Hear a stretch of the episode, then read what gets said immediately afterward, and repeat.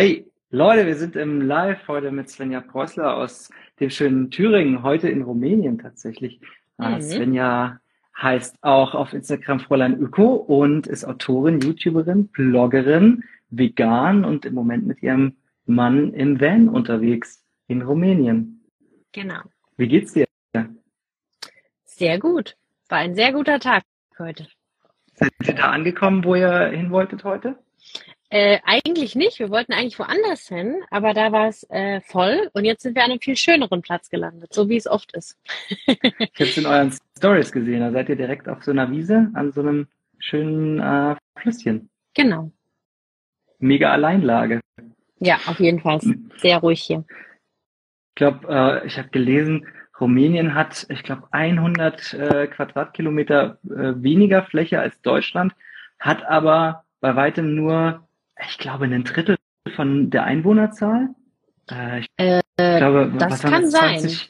20 oder ein Viertel sogar, 20 Millionen Einwohner und 80 hat vier, äh, Deutschland hat 84 Millionen. Ja, also ich glaube, es gibt hier noch ein bisschen mehr Wildnis und Berge, wo halt wirklich nicht viel äh, ist. Ein Drittel äh, von Rumänien sind mit Wald bedeckt, habe ich gelesen. Mhm. Großartig. Magst du dich äh, vorstellen und mal so ein bisschen von deinem Hintergrund erzählen? Ja, sehr gerne. Also, ähm, so ein bisschen hast du mich ja vorgestellt. Also, ich bin Svenja, ich bin 28 Jahre alt und seit ich 18 bin, interessiere ich mich äh, sehr für Nachhaltigkeit. Das kam, ähm, das fragen nämlich die Leute auch immer ganz mhm, oft, mhm, weil ich tatsächlich, ja, weil ich, ähm, ich habe normale Kosmetik, die man so in der Drogerie kaufen kann, immer sehr schlecht vertragen, habe Ausschlag bekommen und äh, ja, habe dann so ein bisschen Ursachenforschung betrieben, woran das denn liegen kann. Und habe dann eben festgestellt, dass äh, da halt ein paar Inhaltsstoffe drin sind, die ich einfach nicht besonders gut vertrage. Und was eben so für Inhaltsstoffe in Kosmetik drin sein können, was mich auch äh, sehr erschrocken hat. Und ähm, ja, dann habe ich äh, so ein bisschen recherchiert und bin dann auf Naturkosmetik umgestiegen. Und das war so der Einstieg, weil äh, danach habe ich mich dann auch mit Schadstoffen in Lebensmitteln und sowas äh, beschäftigt und mit Plastikkonsum und so kam das dann alles. Und ich habe tatsächlich vorher schon ein bisschen angefangen gehabt mit YouTube mit 16. Hm. Äh, aber das war so ein bisschen Fashion-Lifestyle-Content. und dann hat sich das gewandelt und ich habe das einfach mitgenommen. Und da war ich tatsächlich eine der sehr wenigen noch zu der Zeit. Mhm. Und Nachhaltigkeit ist ja in den letzten Jahren erst so ein bisschen populär geworden. Äh, deswegen äh, ja, gab es nicht so viel Infos darüber. Und dann habe ich halt äh, meine, mein Wissen, was ich mir so zusammengeklaubt hatte, damals dann zu Videos verarbeitet. Und seit ein paar Jahren mache ich jetzt auch Instagram und habe noch einen Blog und weil das Thema eben so ähm, im Kommen ist, habe ich jetzt auch noch zwei Bücher geschrieben und noch ein eigenes E-Book. Genau, und versuche einfach so ein bisschen die Leute zu informieren und zu inspirieren über Nachhaltigkeit, auch über so soziale, gesellschaftliche Aspekte davon. Genau. Hast du da direkt äh, gesagt, boah, ich mache eh ein bisschen YouTube und ich benutze die Plattform dann einfach jetzt, um äh, das, was jetzt neu in mir an Prozessen angestoßen wurde, äh, direkt irgendwie an die Leute zu bringen und somit für mich selber zu erfahren? Oder hast du da eine Zeit gehabt, wo du erstmal dachtest, boah, boah, krass, was geht denn in der Welt äh, überall vor? Ich weiß gar nicht, was ich, was ich jetzt machen soll. Ja, also ich habe erst so ein bisschen auch gedacht, naja, vielleicht interessiert es auch die Leute gar nicht. Vielleicht bin ich jetzt auch ein bisschen komisch, weil äh, Ökos also haben ja immer noch manchmal äh, teilweise schwierigen Ruf, aber damals war es ja noch mal ein bisschen krasser. Ähm, und da habe ich dann auch ein bisschen überlegt, ob ich das jetzt überhaupt machen kann oder ob das dann halt die Leute so ein bisschen abschreckt und habe dann aber entschieden, ich probiere es halt einfach mal und äh, es ist auch schon von Anfang an eigentlich relativ gut angekommen und es hat die cool. Leute interessiert. Sehr cool. Ja. Und wann kam die Hündin in dein Leben? Ähm, die Hedi haben wir jetzt seit zwei Jahren. Oder sind es schon. Nee, es sind erst zwei Jahre, ne? Ja, es sind zwei Jahre. Äh, hast du die seit, äh, seit sie ein Welpe ist, so acht Wochen oder? Ich habe auch gelesen, also es ist eine nee. rhetorische Frage. ja. gelesen, hast, ihr habt sie aus dem Tierheim. Wie alt ist sie denn? Genau, sie ist jetzt zwölf. Also wir haben sie ah, mit zehn wow. adoptiert. Okay, krass. Ja, kann ich nur empfehlen. Alt, alte Hunde sind super. ich habe äh, auch eine Hündin, die heißt äh, Ami und ist jetzt 13, aber die habe ich mit acht Wochen äh, bekommen. Kann ich auch nur empfehlen. Junge Hunde sind, ja. Hündinnen sind äh, auch richtig super. Ähm, aber du bist auch vegan, oder? Ja. Und ist das, war das für dich äh, schwierig, dann wieder irgendwie mit Hedi äh, Fleisch zu verarbeiten? Oder habt ihr sie, habt ihr die Ernährung ähm, dann umgestellt oder sowas? Also wir haben es eine Zeit lang ähm, mit, mit veganem Trockenfutter auch gemacht. Ich habe auch mal selber gekocht. Also wir haben uns da so ein bisschen ausprobiert. Ähm, am Anfang hat sie aber auch wirklich alles gefressen, weil sie halt aus dem Tierheim kam und nicht viel bekommen hatte in diesem, also das war ein italienisches Tierheim und die sind ja noch mal anders als die in Deutschland, mhm. sage ich jetzt mal. Da gab es, glaube ich, nicht so besonders viel Futter immer. Ähm, als sie da rausgerettet wurde, ging es ihr wohl auch nicht so gut. Ähm, deswegen hat sie auch am Anfang sowieso alles gefressen und dann, weil sie aber halt ja, weil sich nie so jemand viel um sie gekümmert hat, hat sie dann Zahnprobleme gekriegt mhm. und eine Zeit lang sehr schlecht gefressen. Und dann haben wir halt einfach das stinkigste Trockenfutter gekauft, was äh, irgendwie ging, was sie dann gerne gefressen hat. Und ähm, da sind wir jetzt dabei geblieben dann. Ja. Aber an sich geht das mit dem veganen Trockenfutter. Das mögen die eigentlich auch sehr gerne. Ich habe das auch äh, ab und zu mal probiert vor, vor Jahren, gerade in der Anfangsphase, und habe festgestellt oder mich dann auch belesen, äh, dass bei Hunden eine Ernährungsumstellung richtig lange dauert und dass es da gar nicht so gut ist, öfter das Futter zu wechseln, weil bis sich der Magen mhm. dann wieder auf was Neues einstellt, ähm, ist super ja. schwierig. Und am Ende sind wir dann auch bei so einer ähm, Ernährung geblieben, was so eine Mischung aus Trockenfutter und eben richtig gutem Dosenfleisch ist, was es da so gibt. Mhm. Das findet sie ganz ja. gut. Und ja, das selber, stimmt. Die selber kochen da ist auch, Ja, selber kochen ist auch gut, aber natürlich auch in den Mengen, die der Hund dann auch äh, verfuttert. Ähm, vor allem, wenn man, wenn man selber Arbeit auch ja, ja, genau, wenn man selber vegan lebt. Ähm, ja, und jetzt auch im Van geht das natürlich nicht so einfach. Das Habt stimmt. ihr denn ähm, schon irgendwelche, du bist, machst das ja noch nicht so lange, ne, im Van zu leben. Das ist ja jetzt auch erst. Genau, also wir haben das schon mal vorher gemacht. Also wir sind im September 2021 schon mal losgefahren für 14 Monate. Da hatten wir aber noch einen äh, kleineren Van. Und wir haben so gesagt, wenn wir es nochmal machen, dann auf jeden Fall mit ein bisschen mehr Platz, weil so 14 Monate auf 6 Quadratmetern, auch wenn man sich sehr gerne hat, ist schon mm. doch ein mhm. bisschen sportlich. Und dann hat es so ein bisschen durch Zufall irgendwie geklappt. Also Freunde von uns wollten auch noch mal los und dann hatten wir uns noch nicht so richtig wieder irgendwo festgesetzt und haben dann gesagt, also eigentlich wird es Sinn machen, jetzt einfach direkt auch nochmal loszufahren, weil bevor man dann doch irgendwie gesagt, man kauft sich irgendwo ein Häuschen oder so, mhm. dann macht man es halt nicht mehr so schnell. Mhm. Ja. Oder wenn dann Kinder auch mal kommen. Genau. Es ist gerade in der Anfangszeit geht es dann erstmal wieder nicht braucht man dann erstmal ein Nest und dann geht's vielleicht wieder, aber dann kommt irgendwann auch die Schulzeit und dann geht's wieder nicht. Genau. Also ist jetzt echt ein guter. Ja, das heißt, deswegen haben wir auch, gesagt, der mhm. beste Zeitpunkt ist jetzt. Das heißt, ihr seid jetzt auch gerade mit Freunden unterwegs. Ihr seid nicht zu, zu zweit in einem genau. Auto, sondern ihr habt zwei, zwei Autos und irgendwie noch ein Pärchen mit am Start. Genau, ja die Freunde, mit denen wir auch in dem Haus äh, zusammen gewohnt hatten, vor der Reise schon, aus praktischen Gründen eben, aber was dann eben zu einer sehr äh, ja, liebevollen WG-Beziehung einfach geworden ist. Deswegen sind wir auch direkt nach der Reise da wieder eingezogen. Ja. Äh, wir haben uns auch sehr vermisst und deswegen haben wir gesagt, das geht, das geht nicht. Wir müssen jetzt zusammenfahren. Cool. Ist es schon, ähm, gibt es besondere Herausforderungen beim Vanlife, die du jetzt schon äh, sagen kannst, wo du sagen kannst, Leute, falls ihr das vorhabt, äh, achtet auf jeden Fall da drauf und da drauf? Äh, es ist immer, glaube ich, ganz gut, wenn man das einfach mal vorher ein bisschen testet. Also ich würde jetzt niemandem empfehlen zu sagen, kauft euch ein Van und fahrt einfach ein Jahr los. Also ich glaube, man muss schon sich so ein bisschen äh, reingrooven und mal gucken, ob das auch für einen ist. Weil es gibt tatsächlich auch viele Leute, die sagen, nee, es ist mir zu eng. Ähm, das macht mir keinen Spaß, das ist so viel draußen und bei schlechtem Wetter und das, ne, also ist ja auch okay. Ähm, es gibt halt einfach Dinge, die weiß man einfach erst, wenn man das gemacht hat. Also zum hm. Beispiel hat man ja in einem, in einem Haus einen Wasseranschluss und man muss sich nicht ums Abwasser kümmern, nicht darum, wo man seinen Müll jetzt entsorgt und wo man seine Toilette lädt und wo man einkauft, weil man meistens ja im gleichen Supermarkt immer hm. einkauft. Und, und auf Reisen ist das, genau, auf Reisen ist das so ein, so ein fast tägliches Überlegen. So, wir müssen jetzt da und da hinfahren. Klar, eine Tankstelle gibt's irgendwie überall, aber wo kriegen wir jetzt frisches Wasser? Wo können wir unser Abwasser ordentlich entsorgen? Wo gibt's vielleicht eine größere Mülltonne, wo wir mal äh, was reinschmeißen können und nicht mhm. nur diese kleinen Stadtmülleimer, die will man ja auch nicht voll machen immer mit äh, seinen Sachen. Wo kann man es vielleicht auch getrennt recyceln? Je nach Land äh, probiert man das ja dann doch da, wo es geht. Ähm, und das nimmt sehr, sehr viel Zeit tatsächlich in Anspruch. Also man mhm. denkt, man hätte total viel Freizeit, weil man ja den ganzen Tag nichts anderes zu tun hat, als im Bus zu sitzen. Aber ähm, wenn du dann so vom Stellplatz losfährst und einen neuen Stellplatz irgendwie suchst und aber auf dem Weg halt noch Wasser, Abwasser, Toilette, äh, Einkauf erledigen musst, dann ist es manchmal 15 Uhr, bis du am nächsten Stellplatz angekommen ja. bist, einfach weil das halt dauert. Ja.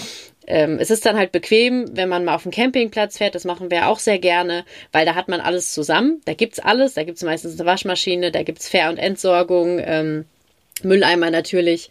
Und da muss man sich nicht so sorgen, aber wenn man es halt mal so ein paar Tage irgendwie äh, ohne Campingplatz machen will in den Ländern, wo man es darf, dann dauert das. Das unterschätzt man. Ja. Ja, das, das ging mir auch oft so. Was mir auch oft so ging, war, äh, wenn ich mit mehreren Leuten unterwegs war, hatten ja alle natürlich ihren, ihren Plan, wo soll es heute hingehen oder welche Ansprüche oder Bedürfnisse sind da an den, an den Schlafplatz. Und dann haben wir oft irgendwie auf, auf Google Maps oder so Sachen rausgesucht, da sind wir dann hingefahren, dann ging das da nicht. Und dann war irgendwie die Hälfte vom Tag war dann auch schon rum, äh, bis man dann irgendwie einen Platz hat, wo alle mit d'accord sind. Manchmal sieht das ja auf den Karten in große ganz gut aus. Ah, da ist ein mhm. See. Dann lass uns dahin. Dieser See, der sieht so schön ja. aus. Fährt man da hin, dann kann man da gar nicht hin. Dann ist der eingezäunt und so weiter. Und dann fährt man von ja. Platz zu Platz. Also würdest du, wie macht ihr das? Ähm, steckt ihr euch so Tagestouren oder sagt ihr, wir bleiben jetzt erstmal keine Ahnung, ein, zwei Wochen hier an dem Platz und gucken dann erst gezielt, wo es weiter hingeht, bevor wir losfahren? Wie macht ihr das? Also wir haben eine, eine grobe Richtung jetzt gerade. Also in Rumänien, äh, wir wollen halt unbedingt noch diese zwei bekannten Pässe hier fahren. Ähm, Transalpina und den anderen spreche ich 100 pro falsch aus. Transfagarasan, Transfagarage, irgendwie sowas, so heißt der. Gilt als eine der schönsten Straßen der Welt. Ähm, hm. Da wollen wir unbedingt hin und das ist nur bis Ende Oktober, glaube ich, geöffnet, weil dann mhm. kommt schon die kalte Zeit und Eis und Schnee und dann ist der bis zum nächsten Juni gesperrt. Mhm. Ähm, das ist so das nächste größere Ziel. Wir sind gerade so ein bisschen im Norden, Norden von Rumänien und arbeiten uns jetzt so langsam runter, weil diese Gebirge und die Pässe sind in, ungefähr in der Mitte, sage ich jetzt mal so. Also im Norden ähm, an der ähm, ukrainischen Grenze auch? Relativ nah, ja. Ja. Also es ist jetzt noch ein Stück, aber wir fahren noch ein bisschen näher, weil da halt ein Landkreis ist, der sehr bekannt ist für sehr schöne Holzkirchen und äh, so besondere Sachen. Da waren wir auch tatsächlich vor, also in der letzten Reise noch, wo das mit dem Krieg noch recht frisch war, aber es ist ja nur nahe der Grenze. Also ja. da sind ja auch nicht die Gefechte, die sind ja auf einer ganz anderen äh, Seite von ja, der Ukraine. Viel, viel weiter im Westen auch. Mhm. Ähm, hast du das mal durchgerechnet, wie das sich äh, Vanlife und Nachhaltigkeit, wie sich das äh, verhält? Also zu, ich lebe in einer Wohnung äh, oder in einem WG-Zimmer und verbrauche das und das und das und ich lebe in einem Van. Also es wäre manchmal schwierig zu vergleichen, aber gerade du mit dem Nachhaltigkeitsthema und mit beiden Perspektiven jetzt hast das ja bestimmt für dich rausgearbeitet. Kannst du dazu was sagen? Ja, also ähm, man kann sich natürlich nur auf die Zahlen verlassen, die man so bei CO2-Rechnern und so, so online findet. Man findet ja nicht zu allem Zahlen. Aber ähm, wenn man jetzt einfach nur zum Beispiel den, den Spritverbrauch und den ungefähren CO2-Ausstoß von einem Leben in Deutschland äh, vergleicht, dann sind wir relativ gleich zu dem Leben, was wir davor geführt haben. Also wir haben ja auch schon in Vierer-, Fünfer-WGs gewohnt, ähm, auch aus praktischen Gründen, aber auch weil es halt ganz cool ist. Mit mehr, also wir mochten das schon immer recht, recht gerne, je nachdem, welche Leute das sind. Es ist ja eigentlich immer ja. sehr schön, gemeinsam zu wohnen, finde ich. Ist auch nicht für jeden was, aber ähm, ich mag das eigentlich sehr gerne. Und das hat aber natürlich auch im Nachhaltigkeitsaspekt viele Vorteile, wenn man sich Wohnraum teilt, weil äh, gerade mit Heizung und so weiter ähm, hat man ja einen recht hohen CO2-Ausstoß, je mehr Wohnfläche man hat. Klar, und jeder und Körper ist eine jetzt, eigene Heizung. Äh, ja, genau. Und hier haben wir jetzt halt die 10 Quadratmeter. Ja, es ist der Spritverbrauch, definitiv. Ähm, wir hatten aber auch vorher einen Spritverbrauch, weil wir tatsächlich bis auf wenige Jahre ähm, immer irgendwo ein Auto brauchten, weil wir entweder zu ländlich gewohnt haben, mhm. dass man es ordentlich hinbekommen hat, mit äh, den Öffentlichen zum, zum Job zu fahren, sage ich mal. Ähm, das haben wir nur so zwei, drei Jahre hingekriegt, dass wir wirklich in der Stadt gewohnt haben und da war das gar kein Problem. Also da hat man auch dann gemerkt, wie die unterschiedlichen Lebensrealitäten auch einfach sind, ne? Mhm. auf was man so angewiesen ist und wo nicht. Das fand ich auch für mich sehr bereichernd. Ähm, aber dann haben wir vielleicht wieder in der Wohnung gewohnt und hatten, hatten äh, kein Auto und die Wohnung war auch gut, aber dann haben wir wieder in einer anderen Wohnung gewohnt. Da brauchten wir dann ein Auto, aber dafür ähm, war dann vielleicht der, äh, die Dämmung von dem Haus besser oder so. Es hat sich mhm. immer irgendwie so ein bisschen die Waage gehalten. Super komplex auch, ne? ja, das ist total ein komplexes Thema. Und wir waren immer ungefähr, sage ich jetzt mal so ganz grob, bei fünf bis sechs Tonnen. Ähm, und der durchschnittliche CO2-Verbrauch in Deutschland ist ja bei elf. Mhm. Man müsste eigentlich deutlich niedriger, ich glaube ein bis zwei müsste man eigentlich, was man aber gar nicht als Privatperson schafft, weil der ähm, durch die Infrastruktur in Deutschland hat man schon so einen hohen CO2-Abdruck, äh, dass man schon über die zwei Tonnen, glaube ich, drüber weg ist. Und da, da kann man gar nichts für. Das ist einfach ja. so durch die Industrie und äh, die Straßen und alles. Und wir sind jetzt ungefähr bei dem gleichen CO2-Ausstoß, wie äh, als wir halt in einer WG gewohnt haben, die nicht so gut gedämmt war, wo eine Gasheizung im Haus war, was aber auch recht normal ist für Deutschland. Mhm. Ähm, das heißt, es, es hält sich die Waage. Es macht tatsächlich wenig Unterschied. Wenn man das so macht wie wir und wirklich sagt, wir geben unser Zuhause auf, wir haben jetzt keine Wohnung in Deutschland, die leer steht oder ähm, irgendwo groß Raum, den wir einnehmen. Wir haben ein paar Kisten auf dem Dachboden bei Freunden stehen und das war's.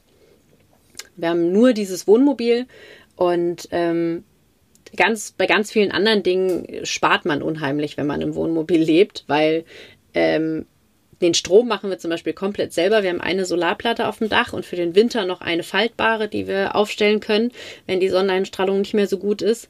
Ähm, wir kommen mit 100 Liter Frischwasser vier bis fünf Tage aus. Dafür kann man in der Wohnung nur träumen. Ja, da braucht ja die Klospülung Fall. allein schon so viel. Ja. Ähm, also, ja, glaub, es ist schon ein sehr braucht, sparsames braucht 30 Leben. Liter pro Spülgang, glaube ich. Ja. Wenn man jetzt nicht ja, so einen glaub, Spar ja. Spülknopf hat. Das ist schon äh, genau. abgefahren. Also ist schon krass. Auf jeden Fall. Ähm, wie ist das äh, in Rumänien gerade mit den Spritpreisen? Ist das okay? Äh, es ist ein bisschen günstiger, glaube ich, als in Deutschland. Ich glaube, die, die, die Hälfte, die, die Hälfte die kosten, Spritpreise kostet alles, ne? in Rumänien hier bisschen mhm. günstiger, oder? Bei 1,50 und in Deutschland sind wir, glaube ich, bei 1,80 oder so. Ähm, also hier sind wir gerade bei 1,50 ungefähr. Hm. Aber die haben keinen Euro, In Deutschland ne? ist ja, glaube ich, ein bisschen höher. Ähm, nee, umgerechnet dann, ja. ja okay. Hier gibt es äh, Loi bzw. Lei. Ja, obwohl Rumänien ja eigentlich, eigentlich in der EU ist auch, ne? Ja, ich glaube, sie wollen auch eigentlich gerne den Euro, aber ähm, haben sie noch nicht. Wegen Inflationsgründen, glaube ich. Ich glaube, die haben äh, irgendwie 14 Prozent Inflation. Schon relativ lang, ziemlich hoch. Hm. Ähm, magst du ein bisschen was erzählen von deinem Blog, der auf deiner Webseite ist? Also hast du da einen Artikel, auf den du besonders stolz bist oder äh, einen, wo du besonders viel Resonanz für bekommen hast? Die Leute sagen, wow, das hat mir so mega gut gefallen. Ähm, ich glaube tatsächlich, am besten laufen eigentlich fast immer so die Rezepte, weil natürlich da die Leute so am meisten sich von mitnehmen. Ich glaube, ähm, dieses Seitan-Steaks-Rezept das wurde mit am meisten angeklickt von allen hm. ähm, Blog-Einträgen, die ich da so habe. Aber es ist ja auch einfach ein gutes Sommer-Grillrezept, das kann ich ja verstehen. ja, das auch. Und ähm, ja, ansonsten habe ich halt immer so versucht, auch die Themen, die halt am häufigsten auch nachgefragt werden, halt nochmal zu verschriftlichen. Für alle, die halt nicht so äh, auf YouTube-Videos stehen, gibt es ja auch, dass man es lieber lesen will, als es sich anzuhören. Ähm, und was ich auch immer super spannend finde, ist der äh, Blog-Eintrag über Online-Shopping. Hm. Weil das ist auch immer so ein, so ein Thema, äh, wo Leute sagen, oh, ich will immer so wenig wie möglich online bestellen, weil äh, das ist doch so umweltschädlich. Mhm. Und das ist eigentlich gar nicht so schlimm. Also wenn man wirklich mal alles einberechnet, auch den, den Energieverbrauch so vom Laden und so, dann macht das auch fast keinen Unterschied. Mhm. Ähm, echt, sehr, echt spannend, sehr, sehr wenig. Mhm. Äh, Klar, man hat äh, die, die Verpackung, aber die Sachen kommen ja auch nicht unverpackt in den Laden. Also Ja. Das, das fand ich auch immer, das fand ich für mich auch sehr spannend. Da habe ich auch was gelernt dabei bei der Recherche. Auch das ein unglaublich komplexes Thema, weil es ja von so vielen Sachen mhm. abhängt. Dann, ja, ja, wie du sagst, ne, also je nachdem, was für eine, für eine Ladenfläche da schon hinter ist oder woher man die Artikel bezieht, äh, wie die verpackt kommen, einzeln in Verbund oder da, ähm, ja, gibt es sehr viel zu beachten. Aber das ist, äh, ist cool, dass du dich damit beschäftigst und da viel recherchierst.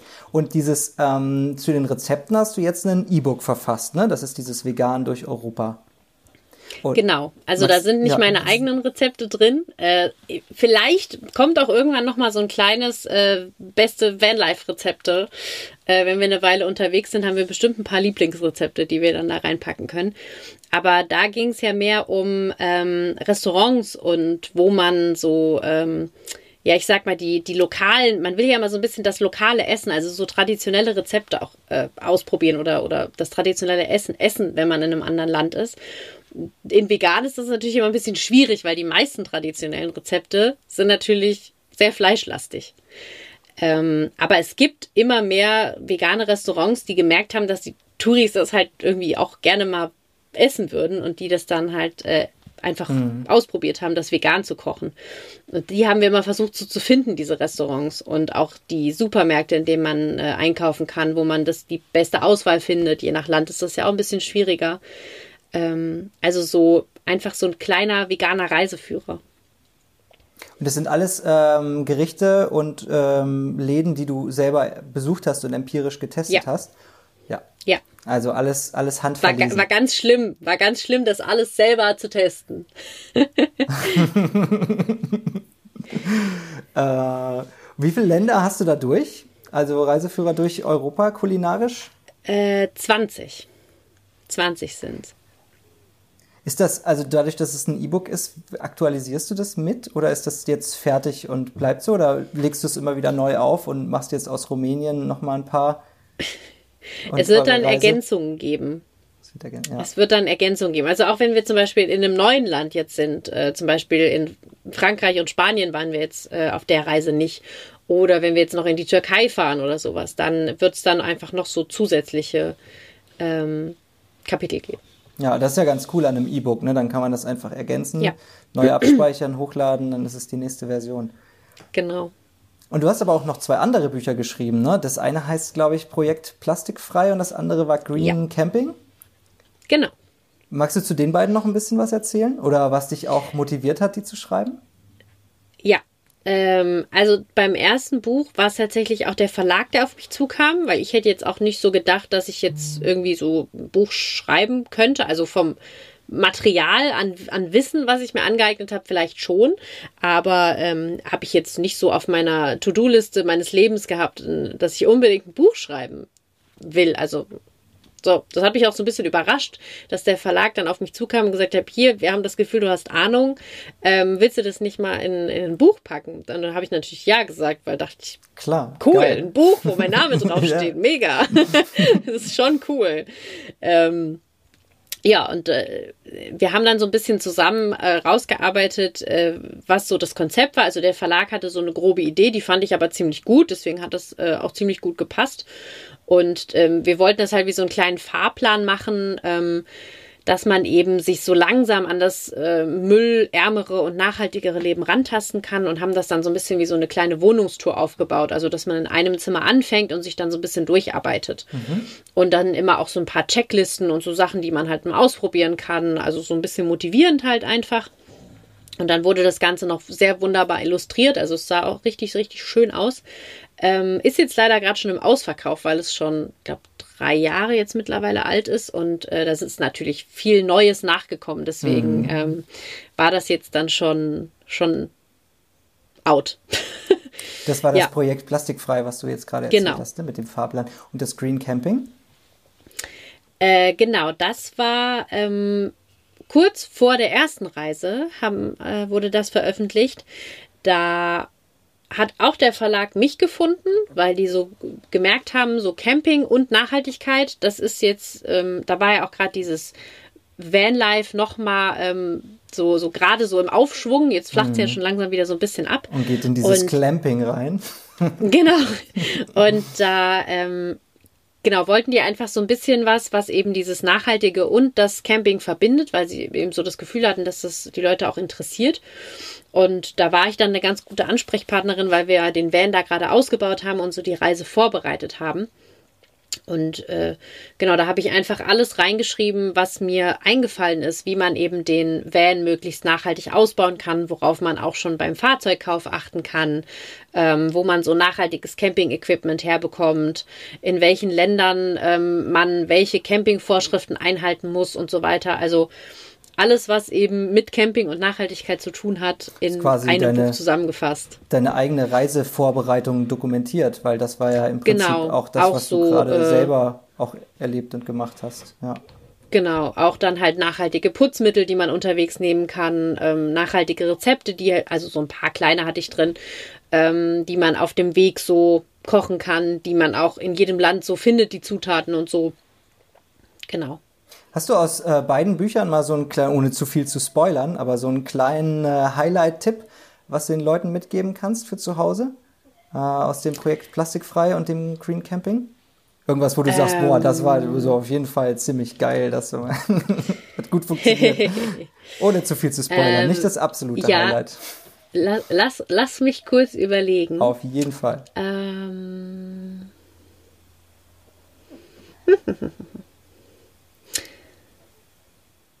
Also ich glaube tatsächlich beim beim Projekt Plastikfrei, also für mich persönlich, weil ich das sehr spannend finde, war so ein kleines Highlight, als ich so eine ähm, Tabelle auch aufgeschrieben habe über Mülltrennung.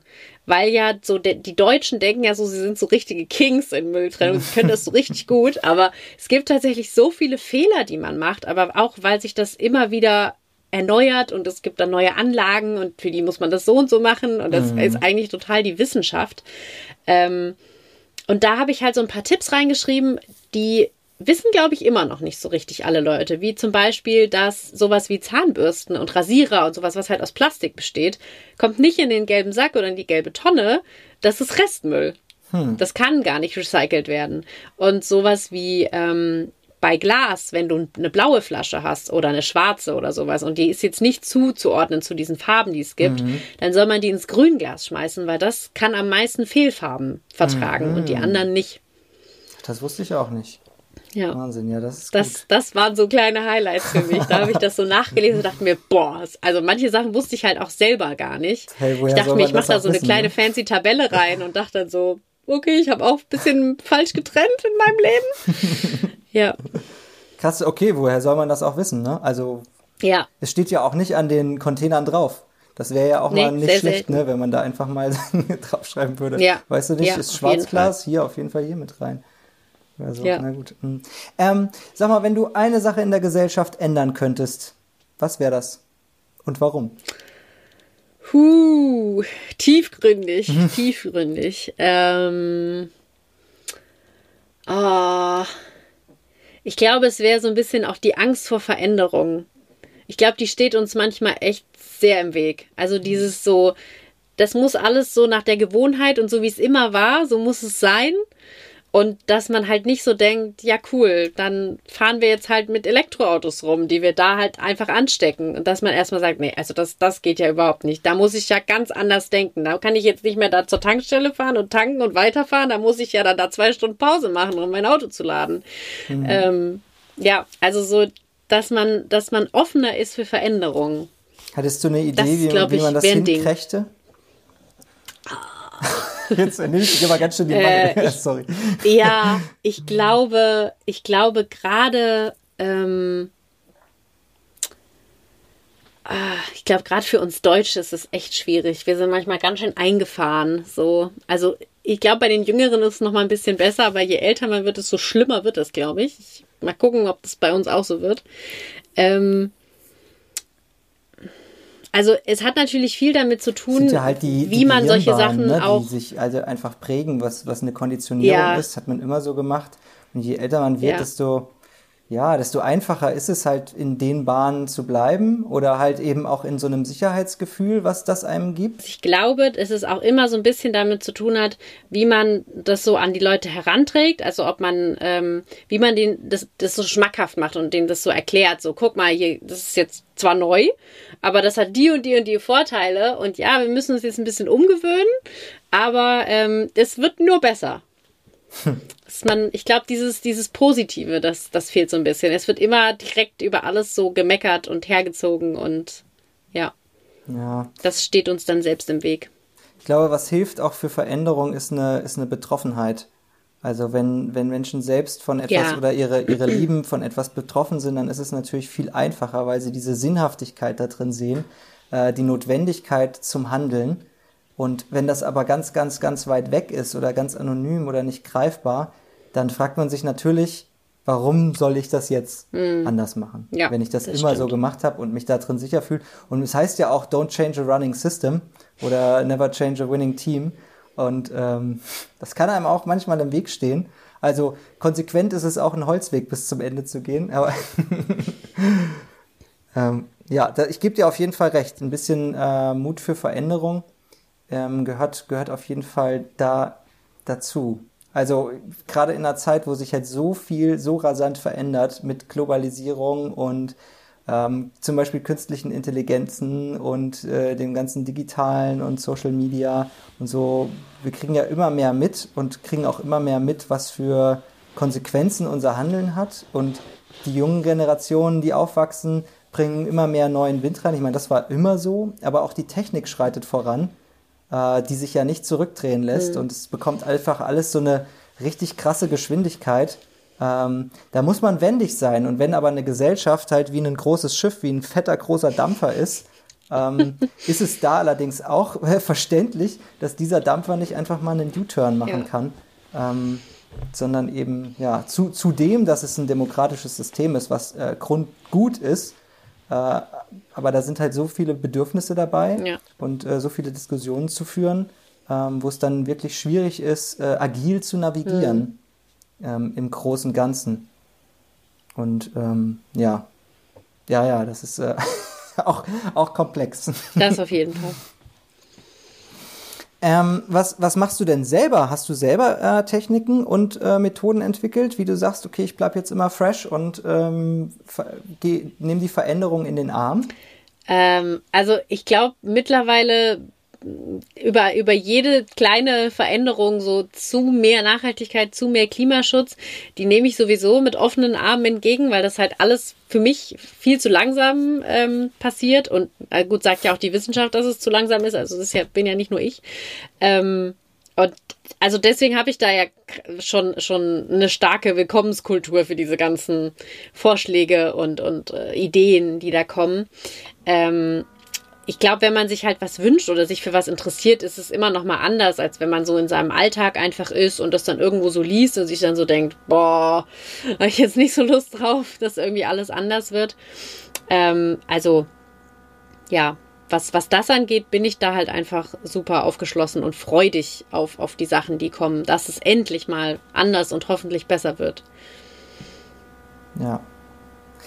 Ich stelle mir manchmal die Frage, wenn ich jetzt so meiner Oma solche Sachen manchmal erzähle, sagt sie, das ist, hört sich alles gut, aber ich verstehe es nicht. Ich, ich kann es einfach nicht verstehen. Dann frage ich mich, ob in, keine Ahnung, 60, 60 Jahren oder so, ob es mir dann auch so mhm. geht. Ob ich, äh, ob dann auch mein Sohn und seine Enkel kommen und mir äh, irgendwas von den neuesten äh, Trends und so erzählen und ich sage, also ja, okay, gut, aber ich verstehe, ich komme einfach nicht mehr hinterher. Ja, da ist es auch schön, dann auch zu sagen, hey, okay, äh, du musst das jetzt nicht mitmachen. Ist auch alles gut so. Du hast dein, du hast dein Leben, du hast gelebt so gesehen. Du hast jetzt, also nicht, dass es zu Ende ist, aber du hast so deinen deinen Beitrag gegeben und du kannst jetzt auf jeden Fall, mach das mal so weiter, wie du denkst, dass es richtig ist. Das ist, ich will dir jetzt da gar nicht. Ähm, ich denke immer, okay, es ist, wenn es Veränderung braucht, dann ist es hauptsächlich an den Leuten, die auch wirklich gewillt sind, diese Veränderung voranzutreiben. Weil auch wenn wir denken, dass diese Nachhaltigkeit super wichtig ist für alle, denken das halt nicht alle. Mhm. Und wir können ja auch nicht also wir haben ja auch nicht die Wahrheit gepachtet und können denen jetzt missionarisch irgendwie sagen, das, was ihr lebt, ist falsch. Das geht ja jetzt, geht ja dann auch nicht ja. leider. Also Veränderung muss immer aus einem selber kommen. Und entweder man, man sieht es halt so oder halt jetzt gerade noch nicht oder vielleicht gar nicht auch. Mhm. Ist dann, ist dann auch äh, schwierig. Hast du, du gibst ja auch Kurse und Workshops, ne? Ja, also jetzt, jetzt gerade nicht, weil, äh, also bis jetzt habe ich die immer dann live gegeben und nicht äh, online. Ja, nicht online. Und ähm, aber das, was ich bisher gemacht hatte, das war eigentlich immer ziemlich cool. Und da sind natürlich auch immer Leute du, gekommen, die dafür äh, irgendwie offen äh, waren. Ja. Gibt's da, gibt's irgendwelche, hast du irgendwelche, ähm, kannst du von, von Missverständnissen berichten oder so wirklich sehr häufig gestellte Fragen? Mm.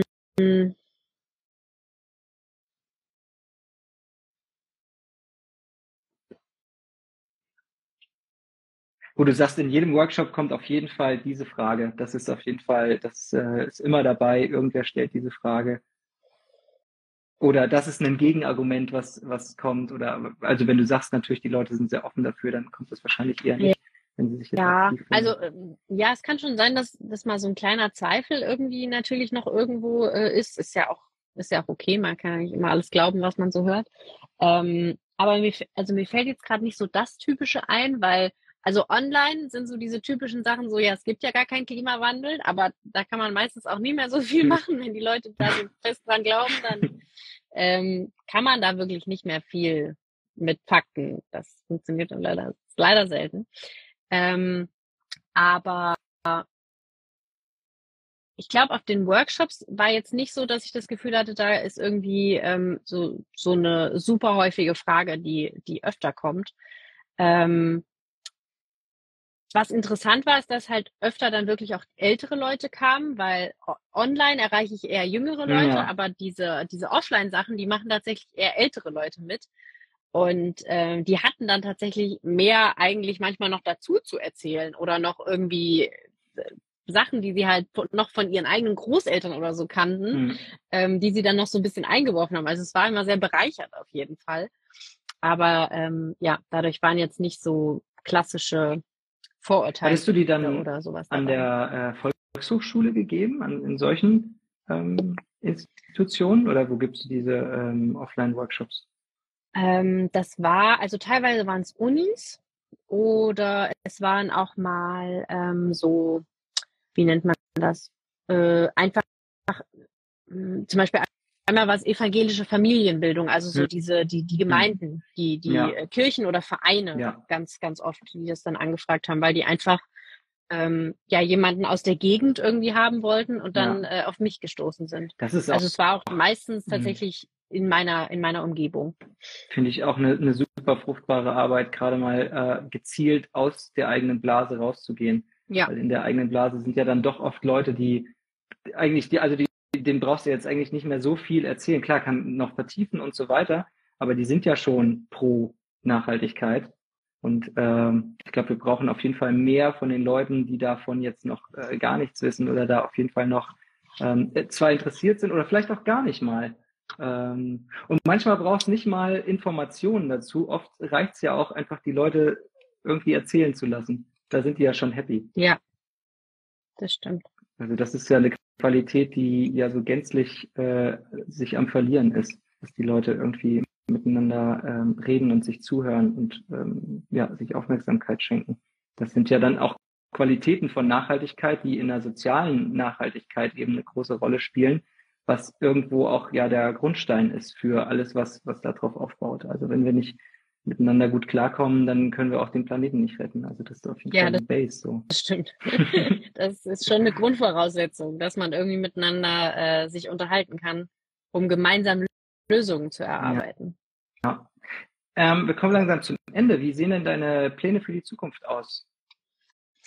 Uh, das ist, das ist spannend. oh ja, gute dann freue ich mich auf die, auf die Antwort. Gute, gute Frage. Weil wir gar nicht, gar nicht so weit in die Zukunft jetzt geplant haben. Also diese, wir haben jetzt ganz lange auf diese neue Reise äh, hingearbeitet und jetzt wollen wir erstmal ein bisschen reisen und mal ein bisschen gucken, wie lange wir halt Lust haben und wie es irgendwie passt und äh, die Autos fahren und das Geld reicht. Ähm, und dann mal gucken. Also wir haben auch schon gesagt, wir sind so offen, auch, äh, auch woanders als in Deutschland noch irgendwie ein zweites Zuhause zum Beispiel zu haben. Ich weiß jetzt gerade noch nicht, ob ich so komplett auswandern würde, ähm, weil ja, so ein bisschen in der Nähe von Freunden und Familie ist eigentlich schon ganz schön. Aber ähm, irgendwo noch so für eine andere Jahreszeit einfach nochmal woanders was zu haben, wo man hinfahren kann, wenn man keine Lust hat auf Winter in Deutschland oder so, das oder auf Sommer in ja, Deutschland. Das, das könnte ich mir ja, auch vorstellen. Wird ja auch immer mehr ein Problem. ja, dass man dann mehr in den Norden geht, dass es nicht so heiß ist. Das, ja. ja, das geht auch. Es kaufen sich jetzt auch viele gerade Häuser in Schweden. Ähm, ja, also das steht gar nicht, gar nicht so richtig fest. Ich hatte auch irgendwann mal so die Idee, dass ich gesagt habe, ich würde gerne äh, einen Öko-Campingplatz in Griechenland eröffnen. Cool. Wir gucken mal. Cool, sag Bescheid. Was wird? Da würde ich auf jeden Fall ja. mal vorbeikommen. Das mache ich. ähm, genau. Dann ja. sag doch noch mal, äh, wenn du äh, jetzt dir noch was wünschen kannst.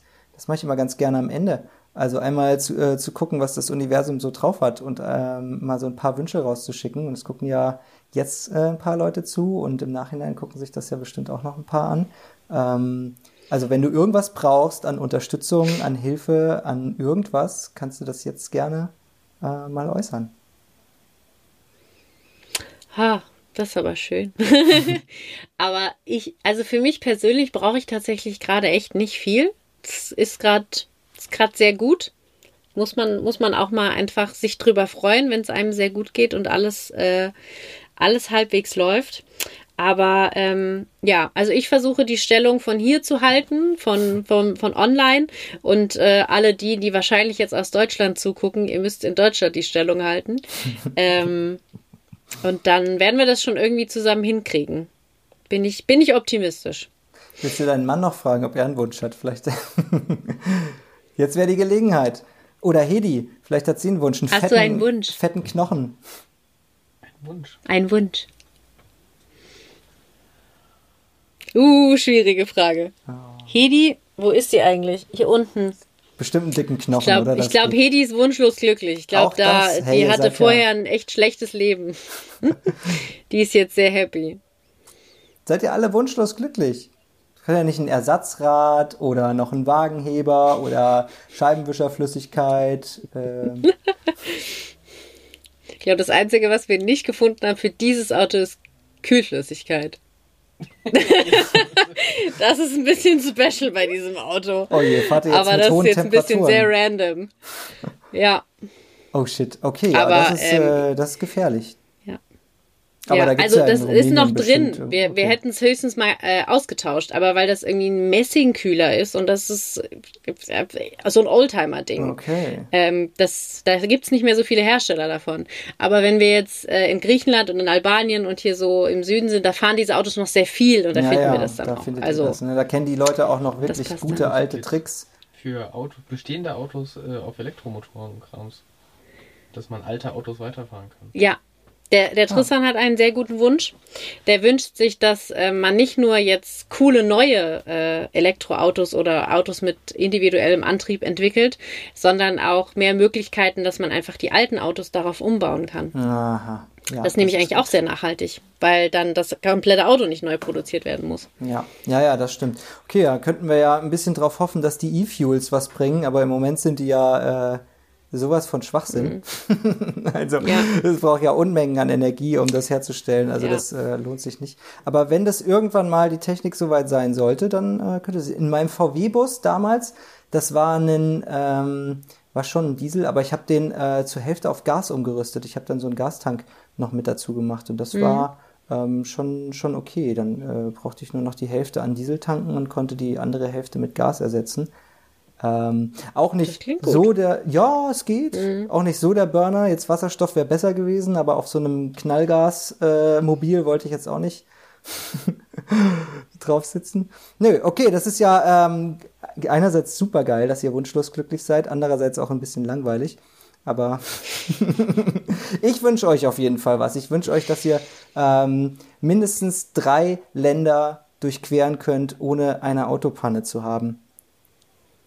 Das, das, ist, das ist sehr schön. Ich glaube, das haben wir tatsächlich sogar schon geschafft. Verdammt! Dann, dann Aber für die nächsten drei. Wir nehmen, wir Ja, nehmen die genau. nächsten drei, das ist okay.